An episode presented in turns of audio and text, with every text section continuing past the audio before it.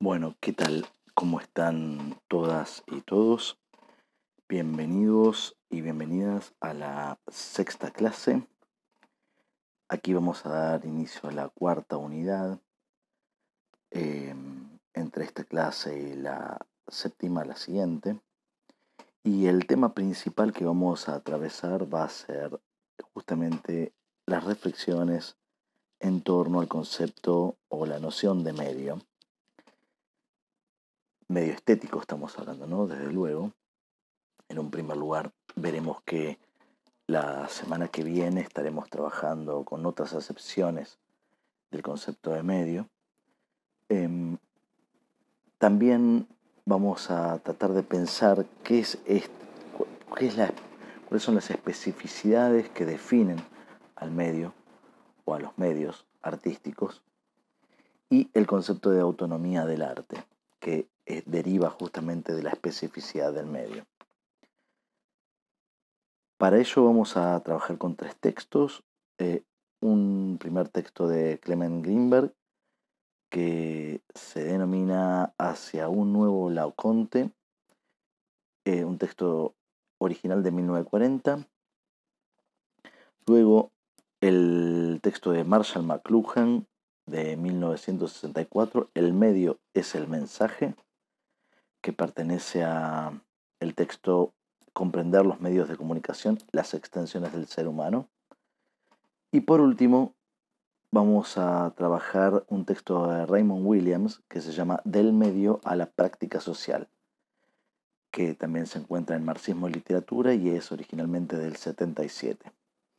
Así que vamos a atravesar tres textos, uno del 40, otro del 64 y otro del 77. Los contenidos que vamos a estar trabajando van a ser Ut Pictura Poesis, Efraxis e Intermedialidad, la especificidad del medio según Lessing, medio, formalismo y pureza, los medios como extensión de los sentidos, exploraciones materiales versus objetuales, el enfoque de Fried en relación a las obras minimalistas, los medios definidos por prácticas sociales o culturales. Básicamente vamos a ver que vamos a atravesar eh, en primer lugar el texto de Greenberg en la expresión máxima de lo que podemos entender como eh,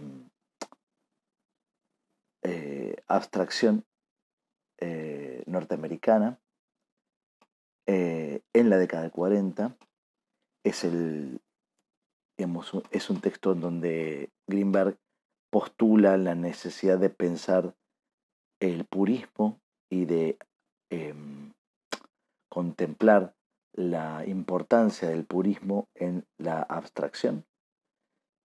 Em, para eso va a trabajar básicamente sobre un texto de em, Gotthold Ephraim Lessing, que es el Laoconte o los límites de la pintura y la poesía, y va a tratar de hacer un repaso sobre algunas prácticas artísticas en relación a, esta, estos límites justamente que se propone entre la pintura y la poesía.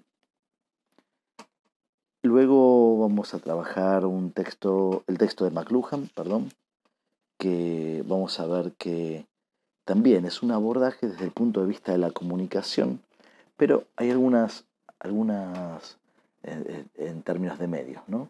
Pero hay algunas eh, cuestiones interesantes em, que me parece que tenemos que abordar en términos de algunas definiciones que hace, que hace McLuhan.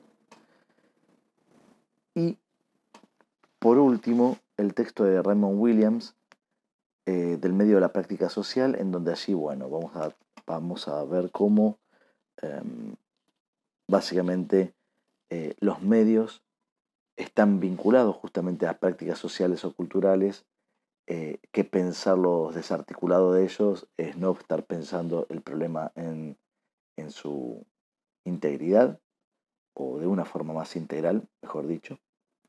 Em, y allí también vamos a ver como distintas em, no tanto definiciones, pero más bien conceptualizaciones alrededor del término de medios. Bueno, vamos a comenzar con el texto de Greenberg.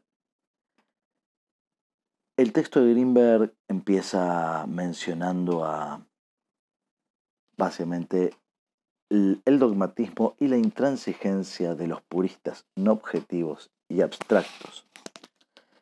Estos puristas no objetivos y abstractos em, es esta escuela que podemos denominarlo así, como que, en la cual les pertenece Jackson Pollock, Rothko, entre otros, lo que se denomina el informalismo norteamericano o la abstracción em, o la mm, eh, el expresionismo abstracto norteamericano. Pero me parece importante hacer un par de, reflexiones con respecto, en forma de introducción con respecto a este texto.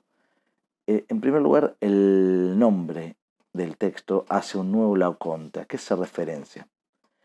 Bueno, básicamente tiene que ver con una suerte de redefinición de los límites de la pintura.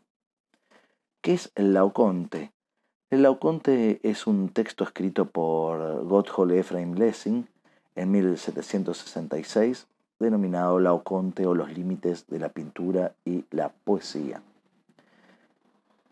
Em, en ese texto hay una mención justamente a una máxima de Quinto Horacio Flaco, más conocido como Horacio, el poeta latino, eh, la máxima dice ut pictura poesis. Em, esa máxima se encuentra en la epístola a los, a los pisones, también más conocida como, en términos más vulgares, como Ars Poética, del año aproximadamente, no se sabe bien eh, qué año es, pero es aproximadamente el año 10 antes de Cristo en donde Horacio sugiere que la poesía tome los modelos de expresión de la pintura. ¿no? Ut pictura poesis eh, significa, o se puede traducir como algo así como, eh, así como en la pintura, en la poesía. O así como es en la pintura, es en la poesía. Em, bueno, claramente eh, Lessing no está para nada de acuerdo con, esta posición. Él cree que eh, hay límites, hay que precisar justamente los límites entre la pintura y la poesía, que hay una suerte de confusión justamente entre esos, en, esas prácticas o alrededor de esas prácticas. Em, este texto Lessing lo escribió en el año 1766, pero em, ya en el 35, eh, el filósofo Baumgarten eh, defiende, podemos decir que defiende la superioridad de la poesía por sobre la pintura en un texto que, se denomina Reflexiones filosóficas en torno al poema. Entonces vamos a ver que hay como una tensión constante entre las prácticas y de influencias mutuas eh, en algunos momentos históricos de las prácticas eh, de la pintura, la poesía, o la pintura, la escultura y la poesía podría ser también, ¿no? Bien, vamos a ver que el texto de Greenberg, que ya es un texto em, que podemos decir que tiene em, características más añejas que otros textos que hemos estado leyendo. Eh, es decir, creo que es un texto que ha envejecido notablemente pero sin embargo hay algunas afirmaciones que me parecen importantes rescatar. Em,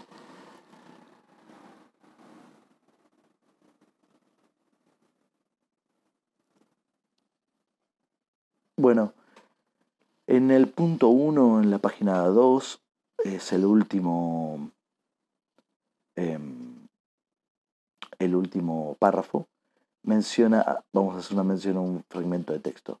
La pintura no sólo pudo imitar la escultura y la escultura imitar la pintura, sino que ambas pudieron intentar reproducir los efectos de la literatura. Y la pintura de los siglos XVII y XVIII se esforzó especialmente por alcanzar los efectos de la literatura. Bueno, claramente en esta afirmación que va a desarrollar más adelante, em, no, eh, a partir de esta afirmación que luego desarrolla más adelante, eh, vamos a ver que este vínculo o esta, este intento de, de alcanzar los efectos de la literatura no lo va a ver como algo positivo. En este sentido, vamos a, si recordamos de la clase anterior, em, en particular el texto de Michael Fried sobre la literalidad, eh, bueno, en este caso vamos a tener a Greenberg que va a hacer un esfuerzo muy grande por desplazar la literalidad de la pintura o de la escultura, pero en este caso le interesa la, pintura, em, despojarla de cualquier sesgo literario para convertir justamente, para convertir la pintura en una disciplina pura. ¿no? En ese sentido habla de purismo. Em, más adelante, en la página 3, en el primer, eh, párrafo, dice, en general, la pintura y la escultura en las manos de talentos menores, y es esto lo que cuenta la historia, se convierten en meros fantasmas y comparsas de la literatura. Se le quita todo el énfasis al medio y se le traslada al material temático. Ya ni siquiera es cuestión de una imitación realista en cuanto se da por supuesta, sino de la capacidad del artista para interpretar el material temático y lograr efectos poéticos. Básicamente, eh, lo que va a discutir fuertemente um, Greenberg tiene que ver con justamente este material temático, desplazar de la pintura o de la escultura el material temático que supone justamente efectos eh, poéticos, efectos que devienen del campo de la poesía.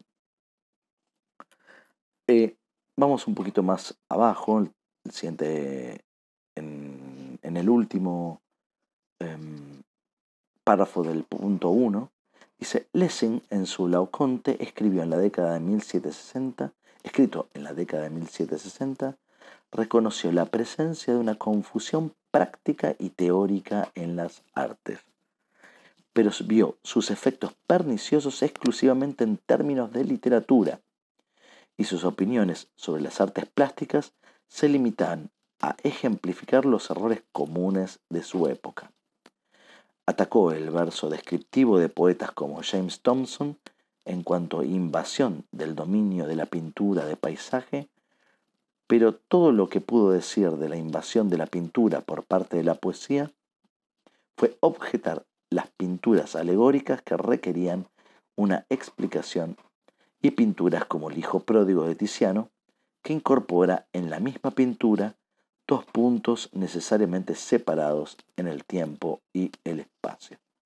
Allí podemos ver básicamente eh, la referencia al texto de Laoconte y esta suerte, vamos a llamarlo así ahora, confusión en las artes, ¿no? Dice práctica y teórica en las artes.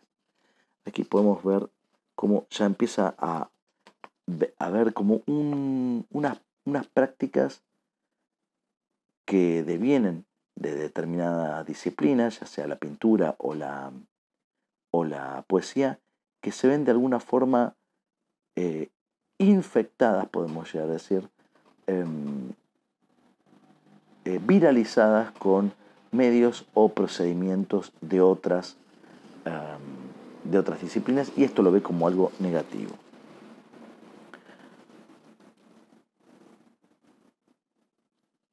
En, el punto 2 dice, un poquito más adelante, para preservar la inmediatez del sentimiento, que esto es lo que es importante, ¿no? Según em, la teoría romántica, era incluso más necesario que antes, cuando el arte era imitación más que comunicación, suprimir el papel del medio.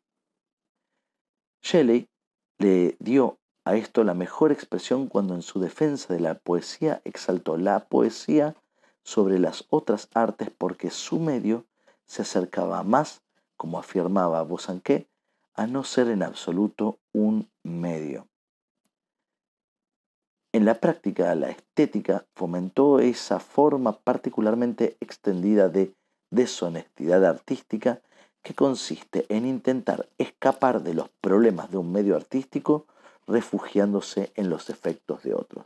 Bueno, aquí vemos claramente cómo Greenberg ve como algo absolutamente negativo el tomar procedimientos o, em, o prácticas o modos de, de prácticas que devienen de otras disciplinas, lo ve justamente como una especie de escape de los problemas específicos de un medio artístico. ¿no?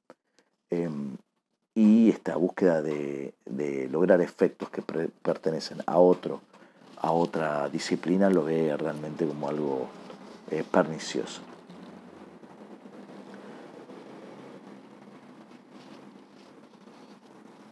Bueno, terminando este, este punto, el número 2, va a hablar sobre la pintura oficial del siglo XIX, que es eh, el academicismo francés. ¿no? Dice, la pintura disfrutó una revitalización de su actividad en la Francia del siglo XIX, tal como no se había visto desde el siglo XVI, y el academicismo pudo producir pintores tan buenos como Corot y Théodore Rousseau, e incluso Daumier. Pero a pesar de que, pero a pesar de estos, de esto, los academicistas hundieron la pintura a un nivel que era, en algunos aspectos, un mínimo histórico. Los nombres de este mínimo son Bernet, Geron, Lighton, Watts, Moreau, Brooklyn, los prerrafaelitas, etc. Que algunos de estos pintores tuvieran verdadero talento, no solo eh, talento solo hizo su influencia más perniciosa. Requería talento, entre otras cosas, llevar al arte por un camino tan errado. Eh, menciona justamente eh, Greenberg. La sociedad burguesa dio a estos talentos una receta y ellos la ejecutaron con talento. Bueno, claramente está haciendo referencia a esa pintura del siglo XIX con la cual eh, evidentemente se va a pelear em, el modernismo. ¿no? Em, en el punto número 3 va a empezar a hablar ya de las vanguardias. ¿no? Em, dice, no habría de ser un giro de 180 grados hacia una nueva sociedad, sino la emigración hacia una bohemia que habría de ser el santuario del arte frente al capitalismo. Bueno, aquí vamos a ver que hay unas cuestiones que entran eh, de lleno con respecto a una crítica ideológica, eh, y vamos a ver qué formas va adoptando en el discurso de Greenberg. En particular, cuando vemos la clase que viene al texto de Mitchell, eh, vamos a ver algunos ataques frontales que realiza Mitchell eh, en, en, función de la posición de Greenberg. ¿no? Habría de ser la tarea de la vanguardia realizar en oposición a la sociedad burguesa la función de encontrar nuevas formas culturales adecuadas para la expresión de esa misma sociedad, sin sucumbir al mismo tiempo a sus divisiones ideológicas y su repulsa permitirles a las artes ser su propia justificación. La vanguardia, a la vez hija y negación del romanticismo, se convierte en la encarnación del instinto de autoconservación del arte. Bueno, aquí empezamos a ver cómo caracteriza Greenberg a la vanguardia como la encarnación del instinto de autoconservación del arte. Al parecer, todo lo que venía trabajándose anteriormente, en particular la, escuela academicista, eh, es una especie de o podríamos pensarlo como una especie de correcto em,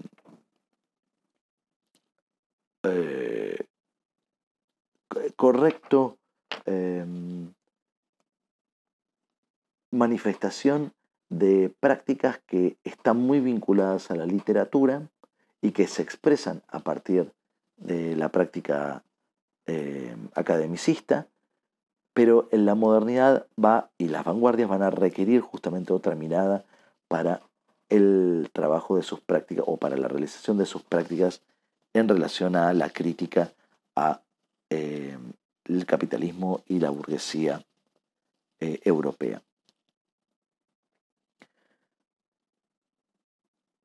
Dice, como el primer y más importante artículo de su agenda, la vanguardia vio la necesidad de escapar de las ideas que estaban infectando las artes, ese es el término que utiliza, con las luchas ideológicas de la sociedad. Hay una cuestión también que está remarcando en relación a eh, las disputas político-ideológicas. ¿no?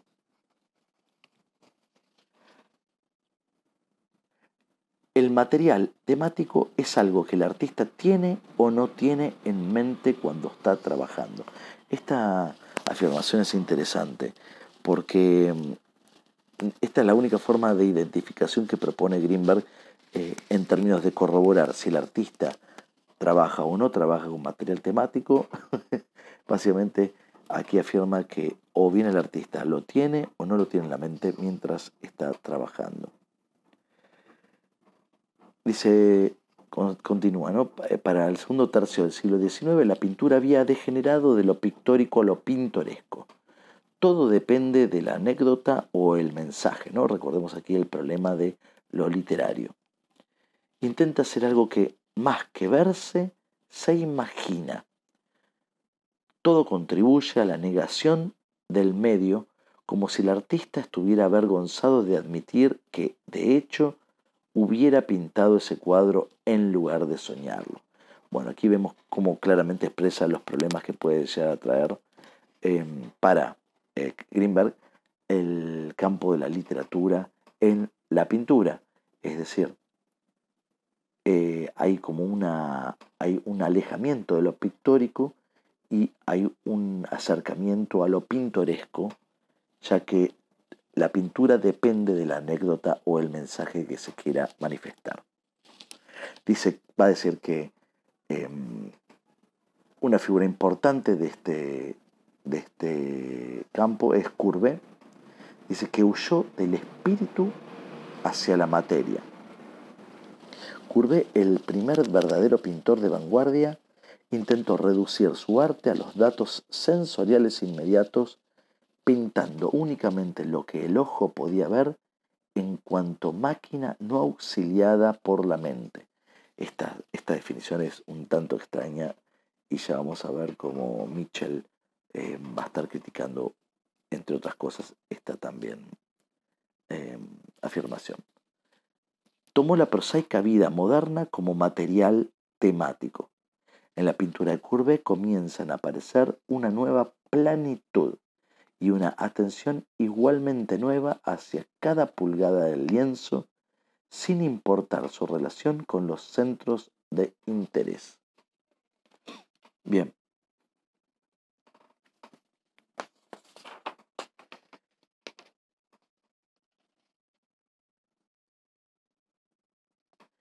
Luego habla sobre el impresionismo que abandonó la experiencia del sentido común, miren qué interesante esto que menciona, ¿no?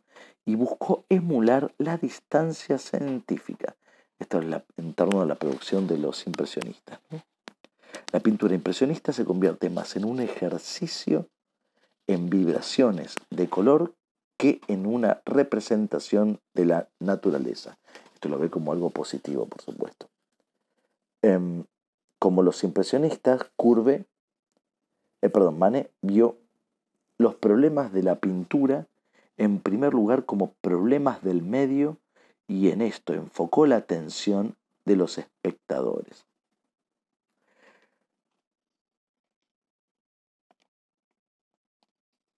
Em, a continuación, en el punto 4, em, Greenberg va a hablar sobre la necesidad de expandir los recursos expresivos del medio. Dice, um,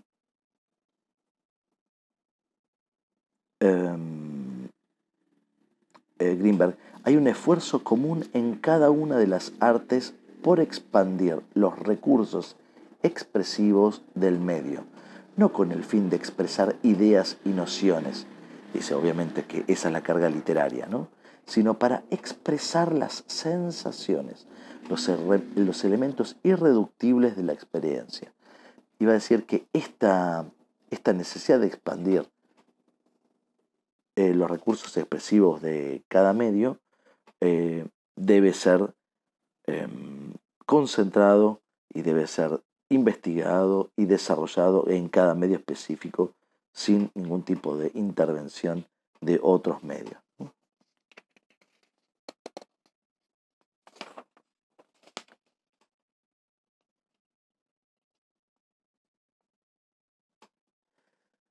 Luego va a hablar nuevamente de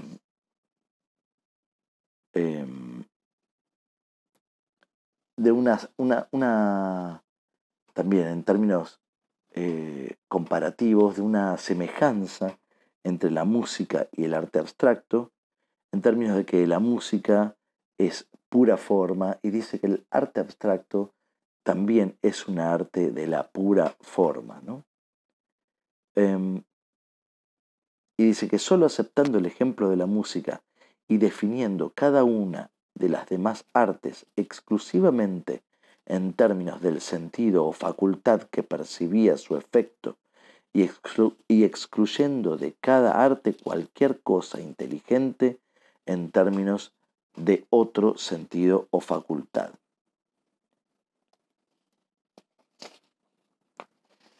Luego va a trabajar en el quinto punto el tema de la pureza, ¿no?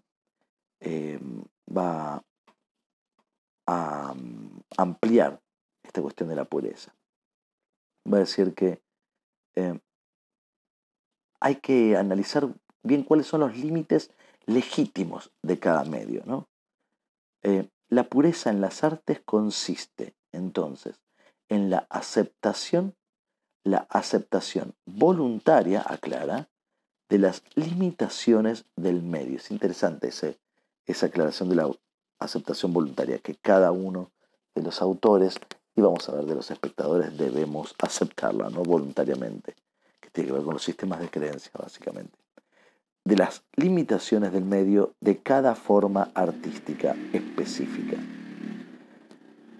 Entonces, continúa, ¿no? Dice, las artes entonces han sido devueltas a sus medios y aisladas, concentradas y definidas en ellos.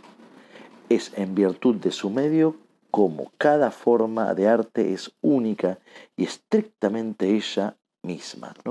Aquí empezamos a ver cómo básicamente está hablando de la especificidad del medio. Para restaurar la identidad de un arte, la opacidad de su medio debe ser enfatizada. Esto en relación a la especificidad del medio.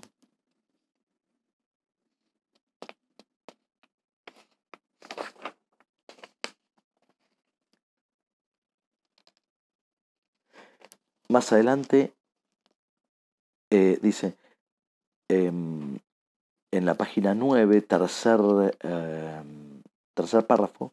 La historia de la pintura de vanguardia es la de una progresiva entrega a la resistencia de su, de su medio. Después hace una mención sobre la escultura, ¿no? La escultura, por su lado, enfatiza la resistencia de su material a los esfuerzos del artista por moldearlo en formas ajenas a la piedra, el metal, la madera, etc. Nosotros podemos ver allí que de ninguna manera está intentando representar em, eh, algún contenido literario con la pintura o con la escultura, sino simplemente concentrándose en lo específico de cada medio. ¿no?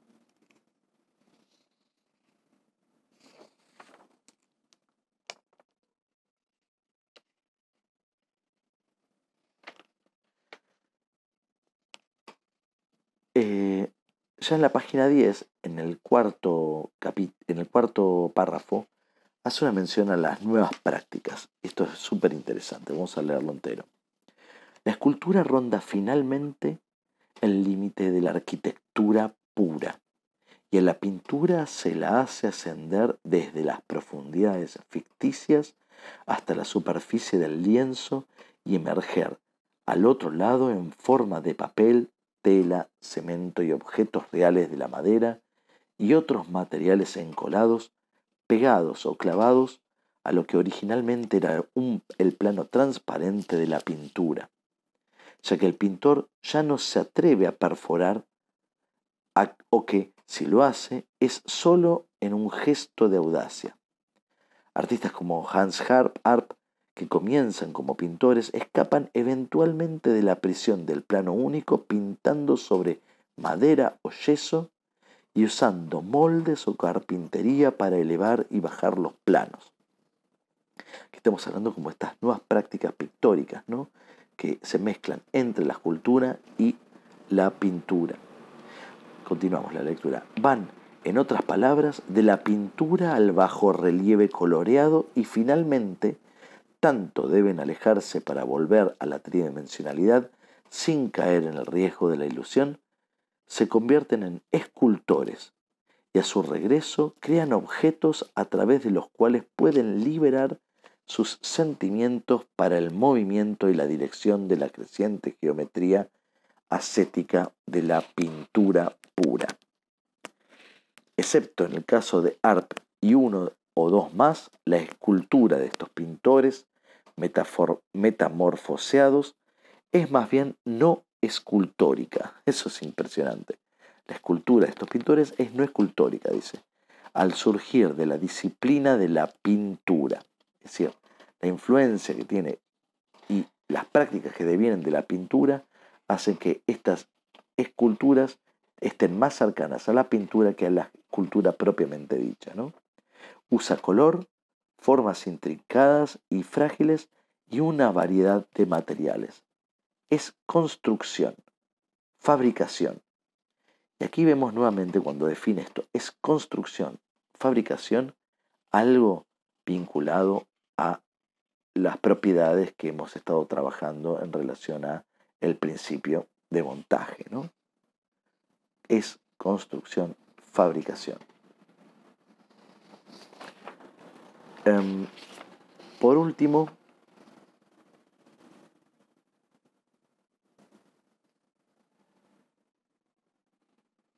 vamos a ver qué es lo que menciona en el último, en el último número, el número 6, ya en la página 11, que es interesante como esta visión de futuro que va a tener em, aquí um, Greenberg.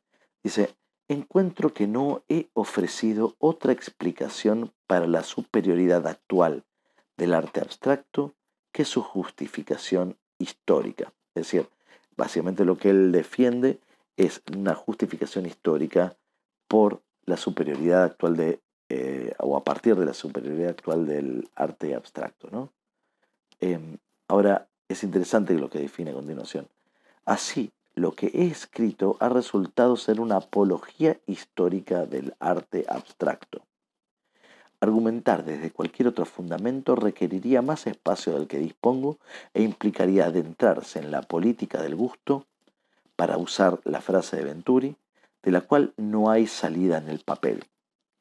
Mi propia experiencia del arte me ha forzado a aceptar la mayoría de los estándares del gusto de los que ha derivado el arte abstracto pero no sostengo que sean los únicos estándares válidos para toda la eternidad. Es decir, ya en 1940, eh, Greenberg está em, aceptando que la superioridad, esta superioridad del arte abstracto en realidad es momentánea históricamente. Continúa, ¿no? No tengo duda de que serán reemplazados en el futuro por otros estándares que serán quizá más inclusivos que ningún posible que ninguno posible ahora. Es decir, ya está previendo que va a haber otros estándares u otras hegemonías, vamos a llamarlo así, que van a ser más inclusivos que los actuales. E incluso ahora no excluyen todos los otros criterios posibles. Todavía soy capaz de disfrutar un Rembrandt más por sus cualidades expresivas que por sus valores abstractos, tan ricos como puedan ser. Bueno, estos son algunos de los, por lo menos de los puntos principales como para abordar el texto, puntos principales nuevamente, eh, puntos que me parecen que, son importantes resaltar eh, del texto. Ahora vamos a dirigirnos entonces al texto de McLuhan. Eh, este texto del medio es el mensaje. Em, podríamos decir que es un conjunto de reflexiones eh, sobre el tipo de impacto que causan los medios tecnológicos en los sujetos y en la sociedad. Bueno, aquí vamos viendo que eh, podemos decir que hay una construcción mm, más ampliada hacia los sujetos de experiencia artística y por lo tanto la sociedad misma. ¿no? El texto de McLuhan empieza hablando sobre la condición de fragmentación y división que tiene la cultura contemporánea. ¿no? Em, dice, esto significa simplemente que las consecuencias individuales y sociales de cualquier medio, es decir, de cualquiera de nuestras extensiones, resultan de la nueva escala que introducen en nuestros asuntos cualquier extensión o tecnología nueva. Aquí hay una, una reflexión muy interesante que nos está invitando a hacer McLuhan.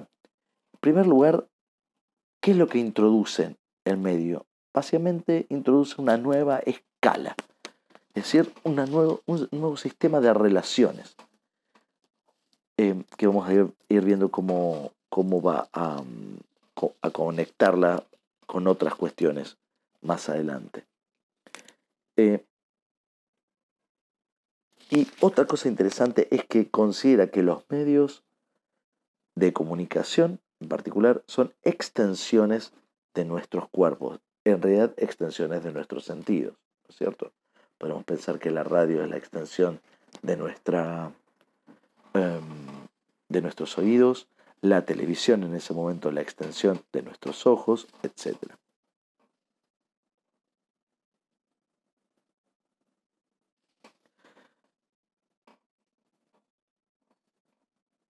Por supuesto que puede, puede pensar cuál es el problema, por ejemplo, de la automatización. ¿no? Dice que con la automatización es cierto que los nuevos esquemas de asociación humana tienden a eliminar puertos de trabajo. Ese es el resultado negativo. El lado positivo es que la automatización crea funciones para la gente o lo que es lo mismo, una intensificación de su implicación en su trabajo y asociaciones humanas que la precedente tecnología mecánica había destruido. Aquí hay como una tensión puesta entre la automatización y la máquina. Em, más adelante habla sobre la reestructuración del trabajo humano asumió formas impuestas por la técnica de la fragmentación, que es la esencia de la tecnología de la máquina. Aquí va a hacer una valoración más grande sobre las técnicas, vamos a llamar así, las tecnologías que devienen de la automatización en contra de las tecnologías de la máquina. Más adelante eh, afirma que la luz eléctrica es información pura, ¿no? es un medio sin mensaje, por decirlo así, a menos que se emplee para difundir un anuncio verbal o un nombre. ¿no? Dice, si algo preguntara, ¿cuál es el contenido del discurso? Habría que perdón, eh, me falta un fragmento. Dice, perdón, eh, este hecho, característico de todos los medios, implica que el contenido de un todo, de todo medio es otro medio. Aquí hay otra definición importante. El contenido de todo medio es otro medio. Siempre hay una concatenación con otro medio. El contenido de la escritura es el discurso, del mismo modo que el contenido de la imprenta es la palabra escrita y la imprenta el del telégrafo. Si alguien preguntara cuál es el contenido del discurso, habría que contestarle, es un verdadero proceso de del pensamiento, que en sí es no verbal. Y aquí atentos a esto, ¿no? Un cuadro abstracto representa una manifestación directa de procesos del pensamiento creativo tal y como podrían aparecer en un diseño por ordenador. Bueno, aquí empezamos a ver cómo de forma muy temprana empieza a asociar alguna producción, algún diseño que se puede desarrollar por ordenador en un, tiempo muy temprano, 1964, pero ya eh, en ese momento podemos ver em, por ejemplo, eh, producciones de Frieder Nacke o Thomas Noll, em, eh, algunos artistas que empiezan, ya han empezado a trabajar con justamente em, computadoras y con la generación de imágenes que son justamente, tienden a ser justamente abstractas algunas y otras no. Eh, no obstante, lo que estamos considerando aquí son las consecuencias mentales y sociales de los diseños o esquemas en cuanto amplifiquen o aceleren los procesos existentes. Bueno, aquí nuevamente vemos como uh, McLuhan eh, subraya la importancia del impacto que produce justamente em, el impacto tanto en las mentes de, de los individuos como en las sociedades, ¿no? Porque el mensaje de cualquier medio o tecnología es el cambio de escala, ritmo o patrones que introduce en los asuntos humanos. Esto es muy importante, nuevamente, como estos cambios de escala, a hacer, referencia, ¿no? Cambios de ritmo o patrones que introduce ritmo en términos de tiempo también, ¿no? Eh, que introduce eh, los mensajes, los medios, perdón, en los asuntos humanos.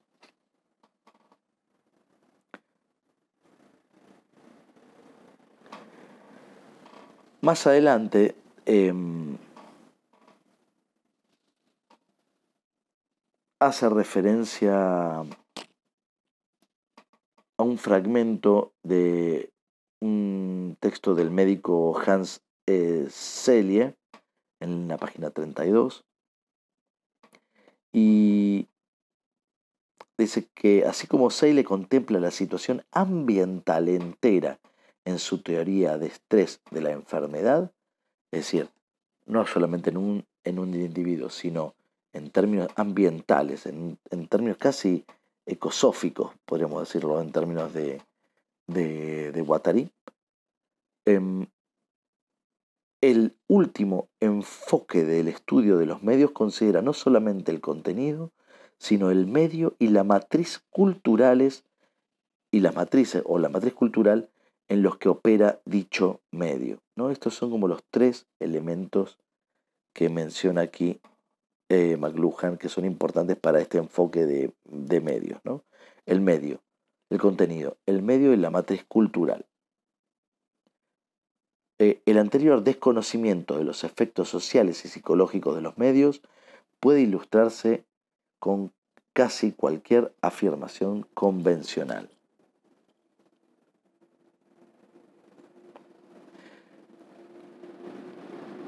Eh, luego de una mención de una declaración de Sarnov, em,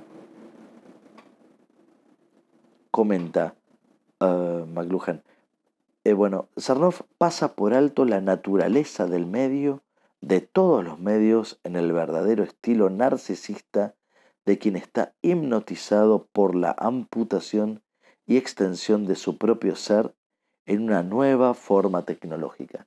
Aquí hay algo interesante, ¿no? Cómo, cómo utiliza esta imagen de la amputación y el, añadido de la extensión eh, y el trauma eh, podemos decirlo en forma de hipnosis, ¿no? producido por esa, esa operación.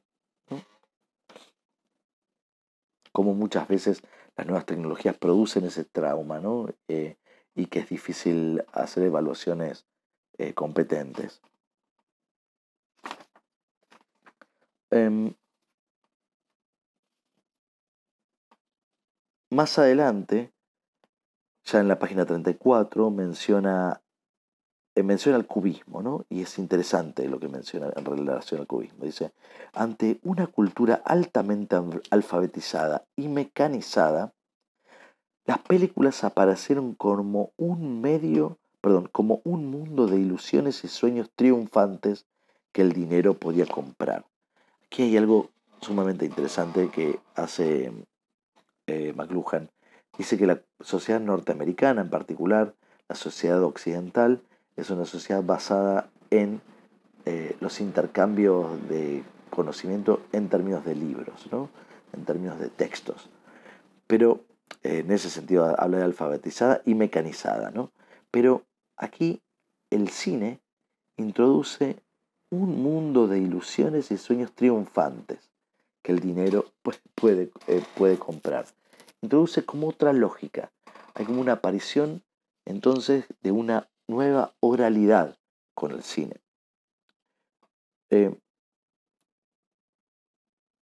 habla sobre el cubismo, ¿no? Eh, en lugar de la ilusión especializada de una tercera dimensión en la tela, el cubismo instaura una interacción de planos y contradicciones o un dramático conflicto de motivos, luces y texturas que mediante la implicación eh, deja bien claro el mensaje.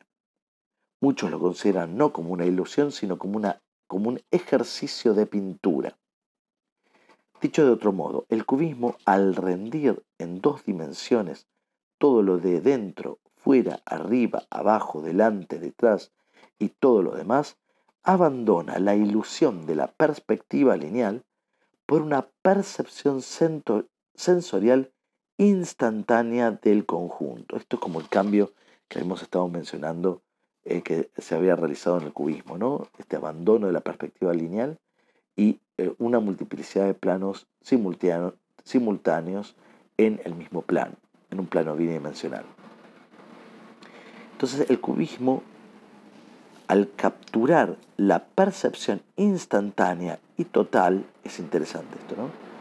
Anunció de repente que el medio es el mensaje. Fíjense que, digamos, la, mención al título que se ha hecho, por otro lado, sumamente famosa, eh, esta máxima de McLuhan, que el medio es el mensaje, está vinculado justamente con la producción artística y con la producción, con lo que produce em, las prácticas artísticas y en particular el cubismo. Esto es como muy, muy impresionante. Em,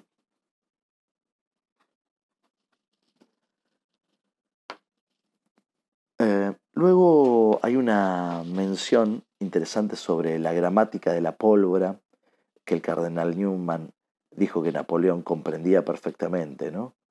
Em, así como también hay, como una especie de... Es interesante como uno empieza a pensar, bueno, ¿cómo, cómo una técnica, un, un medio puede generar una gramática propia. Muy difícil que a veces nosotros pensemos esto, ¿no? Pero mm, con el NetArt, por ejemplo, podemos pensar como eh, un conjunto de, de técnicas, un conjunto de herramientas, un conjunto de infraestructuras eh, físico-lógicas eh, pudieron devenir en una nueva práctica artística, ¿no? que en principio quizás en ningún momento Nadie hubiera pensado que eso podría llegar a ser posible, ¿no? Sin embargo, eh, fue así. También habla de Alexis de Torqueville, también en relación a la gramática de la imprenta y la tipología, y hace una mención muy interesante sobre cómo, bueno, claramente Torqueville eh, comprendía eh, estos, estas implicancias que tienen que ver con la imprenta y la tipografía, ¿no? Em,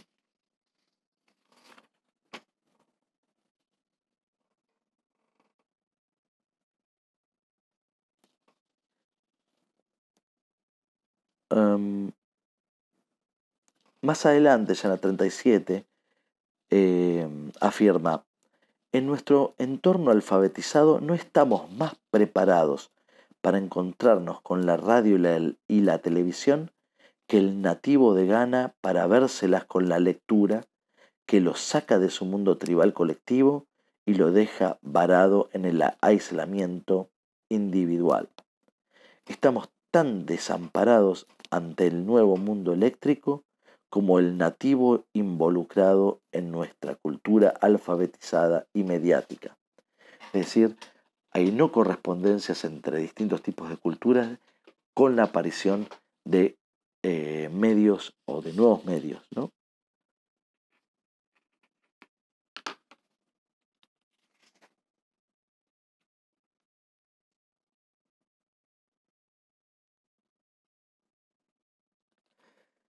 Ya en la página 39, em,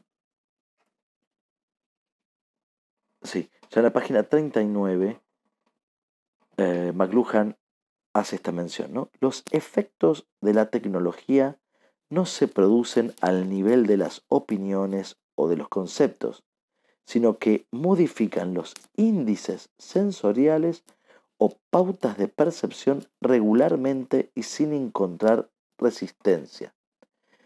Eh, es decir, estas transformaciones o estas modificaciones se realizan en, en ámbitos, como pueden ser los índices sensoriales o las pautas de percepción, las cuales nosotros no estamos eh, en general del todo conscientes y que allí es donde se opera sobre todo la, la modificación o la transformación. Eh, el artista serio es el único que puede toparse impunemente con la tecnología solo porque es un experto consciente de los cambios en la percepción sensorial.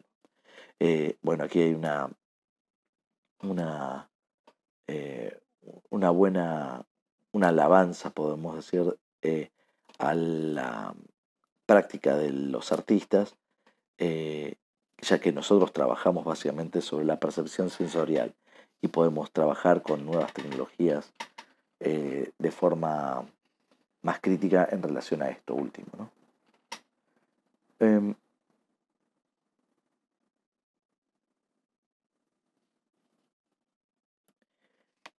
ya cerrando, eh, hay dos cosas que quisiera rescatar. Ya en la página 41 dice,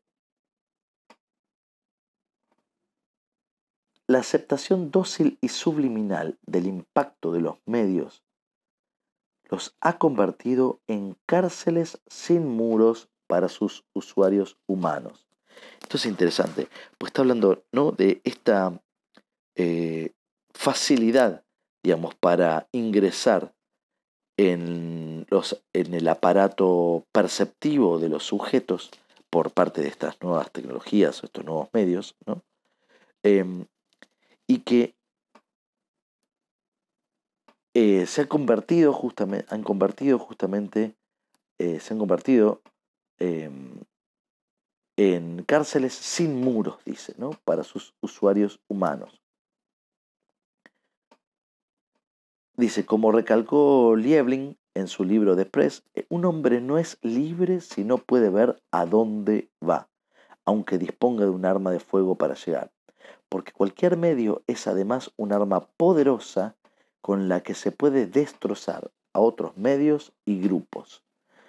Esto estamos viendo claramente hoy en día. Este texto del año 64, pero podemos pensar cómo eh, las por decirlo de una forma, las grandes redes sociales, hoy en día disputan el poder hegemónico o disputan eh, y hasta desplazan el poder hegemónico de los medios tradicionales eh, configurándose en contractores eh, y podríamos decir como eh, los canales de representación más habituales que los cuales tiene acceso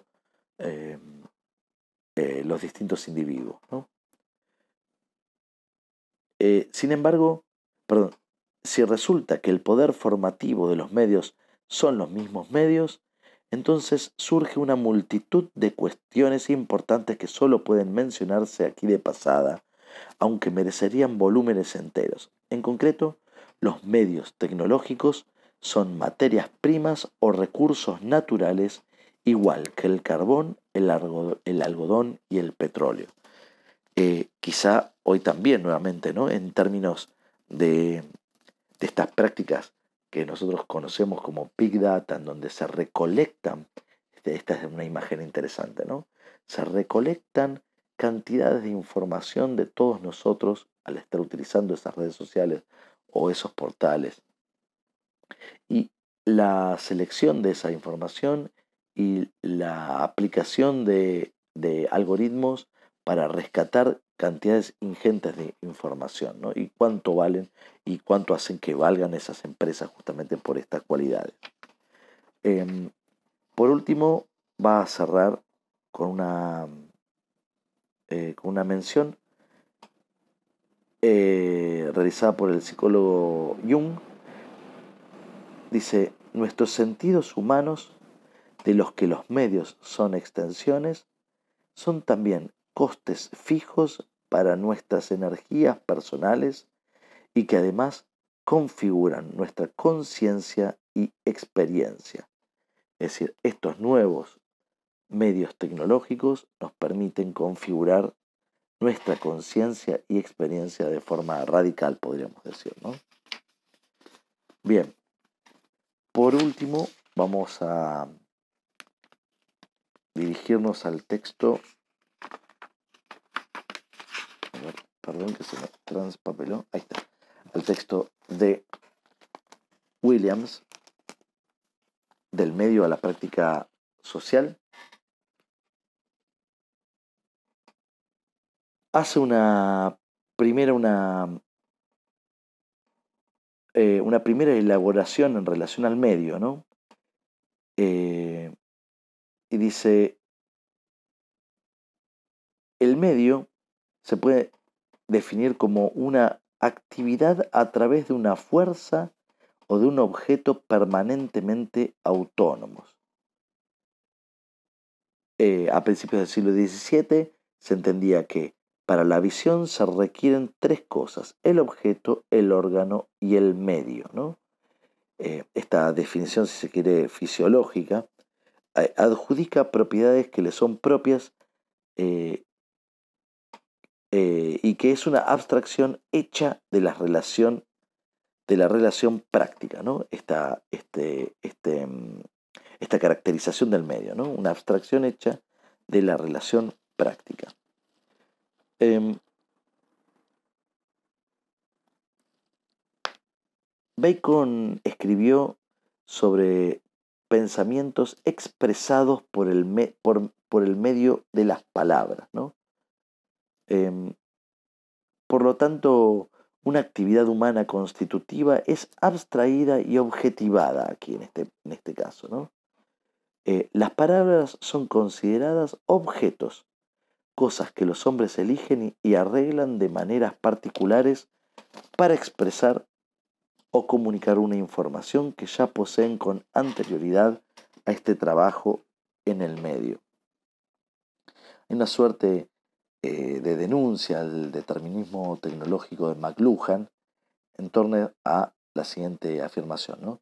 Su extremo en el opuesto de las propiedades independientes del medio, que en cierto tipo de teoría es considerado no sólo como determinante del contenido, de lo que es comunicado, sino también de las relaciones sociales dentro de las cuales tiene lugar la comunicación.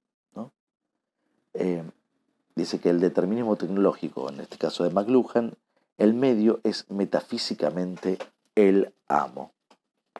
Una segunda elaboración a partir del siglo XVIII del medio eh, está vinculado a los medios de comunicación. ¿no? Dice, un medio o los medios se refiere a un órgano o institución social de la comunicación general. Otra definición en relación a esto puede llegar a ser como un órgano o institución con otro propósito aparentemente primario. Pero en, cada una de las dos, bueno, el medio es una forma de organización social, eh, que es algo diferente eh, menciona a la sustancia comunicativa intermedia. Esta sustancia comunicativa intermedia en realidad viene de una definición de medio de las artes visuales, ¿no? Y avanza con esto. El medio en la pintura había sido todo líquido con el cual pudieran, había sido todo líquido con el cual pudieran ser mezclados los pigmentos, el medio. Ahora, fíjense qué operación se produce ahí, ¿no? El medio, es decir, es un medio líquido, por ejemplo, el agua para con el em, con la acuarela, ¿no? Ahora, miren cómo, cómo se va ampliando el concepto de, de medio en relación a las artes visuales. Más tarde fue extendido a la mezcla aditiva y de este modo a la práctica específica. Entonces, el medio en artes se convirtió en el material específico con que trabajaba un tipo particular de artista. Comprender este medio era obviamente una condición que requería una práctica y una habilidad profesionales. Más adelante también eh, afirma, las propiedades del medio fueron abstraídas como si definieran la práctica en lugar de ser su medio. Suprimió el pleno sentido de la práctica, definida como el trabajo sobre un material con el propósito específico dentro de ciertas condiciones sociales necesarias.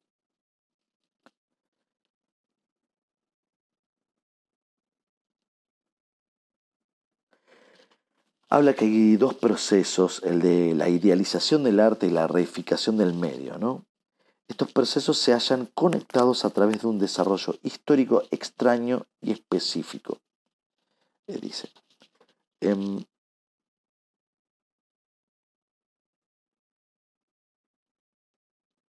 por supuesto que em, digamos, estas transformaciones suceden como consecuencia de la presión de los cambios ocurridos en el modo de producción o los modos de producción general. Em, el arte, tanto como el conocimiento, eh, indicaba Adam Smith, eran comprados del mismo modo que los zapatos o los calcetines a aquellos cuya tarea consiste en producir y preparar esa especie particular de bienes para su incorporación al mercado. ¿no? Este, este proceso que habíamos estado hablando de reificación del medio, em, esta va a producir justamente un proceso de fetichización muy fuerte. Eh, se había experimentado radicalmente una alienación práctica en dos niveles interconectados, eh, dice em, Williams existía la pérdida de conexión entre los propósitos propios del trabajador y por tanto su identidad original y el verdadero trabajo que debía realizar para el cual era contratado. Por lo tanto, este modo de producción se convertía necesariamente en una mercancía. La idealización en la cual el arte fue eximido Em, constituyó una, una, excepción en relación con eh, lo que el trabajo había requerido, lo que el trabajo, perdón, había querido significar. No obstante, ningún artista podría prescindir de sus habilidades operativas. La creación del arte era experimentada tangiblemente como una pericia, una habilidad, un largo proceso de trabajo. Por lo tanto, allí el medio se puede interpretar como una operación intermedia entre un impulso artístico y una obra completa, o el medio como las propiedades objetivadas del propio proceso de trabajo. Más allá de esto, los pintores y los escultores continuaron siendo trabajadores manuales, los músicos, los dramaturgos, los escritores, los escritores eh, deben tener conciencia física y material. Una mención muy interesante aquí que quiero leer. Solamente cuando el proceso del trabajo y de sus resultados son comprendidos o interpretados en las formas degradantes de la producción material de mercancías, la protesta significativa, eh, es decir, la negación de la materialidad a través de estos trabajadores necesarios y su materialidad y su material, se produce y se proyecta en formas abstractas elevadas o espirituales. La protesta resulta comprensible, pero estas elevadas formas de producción personificando muchas de las formas más intensas y más significativas de la experiencia humana, son comprendidas más claramente cuando son reconocidas como objetivaciones específicas dentro de organizaciones materiales relativamente duraderas. Hay como una especie de materialización de ciertos tipos de experiencia. ¿no? Em,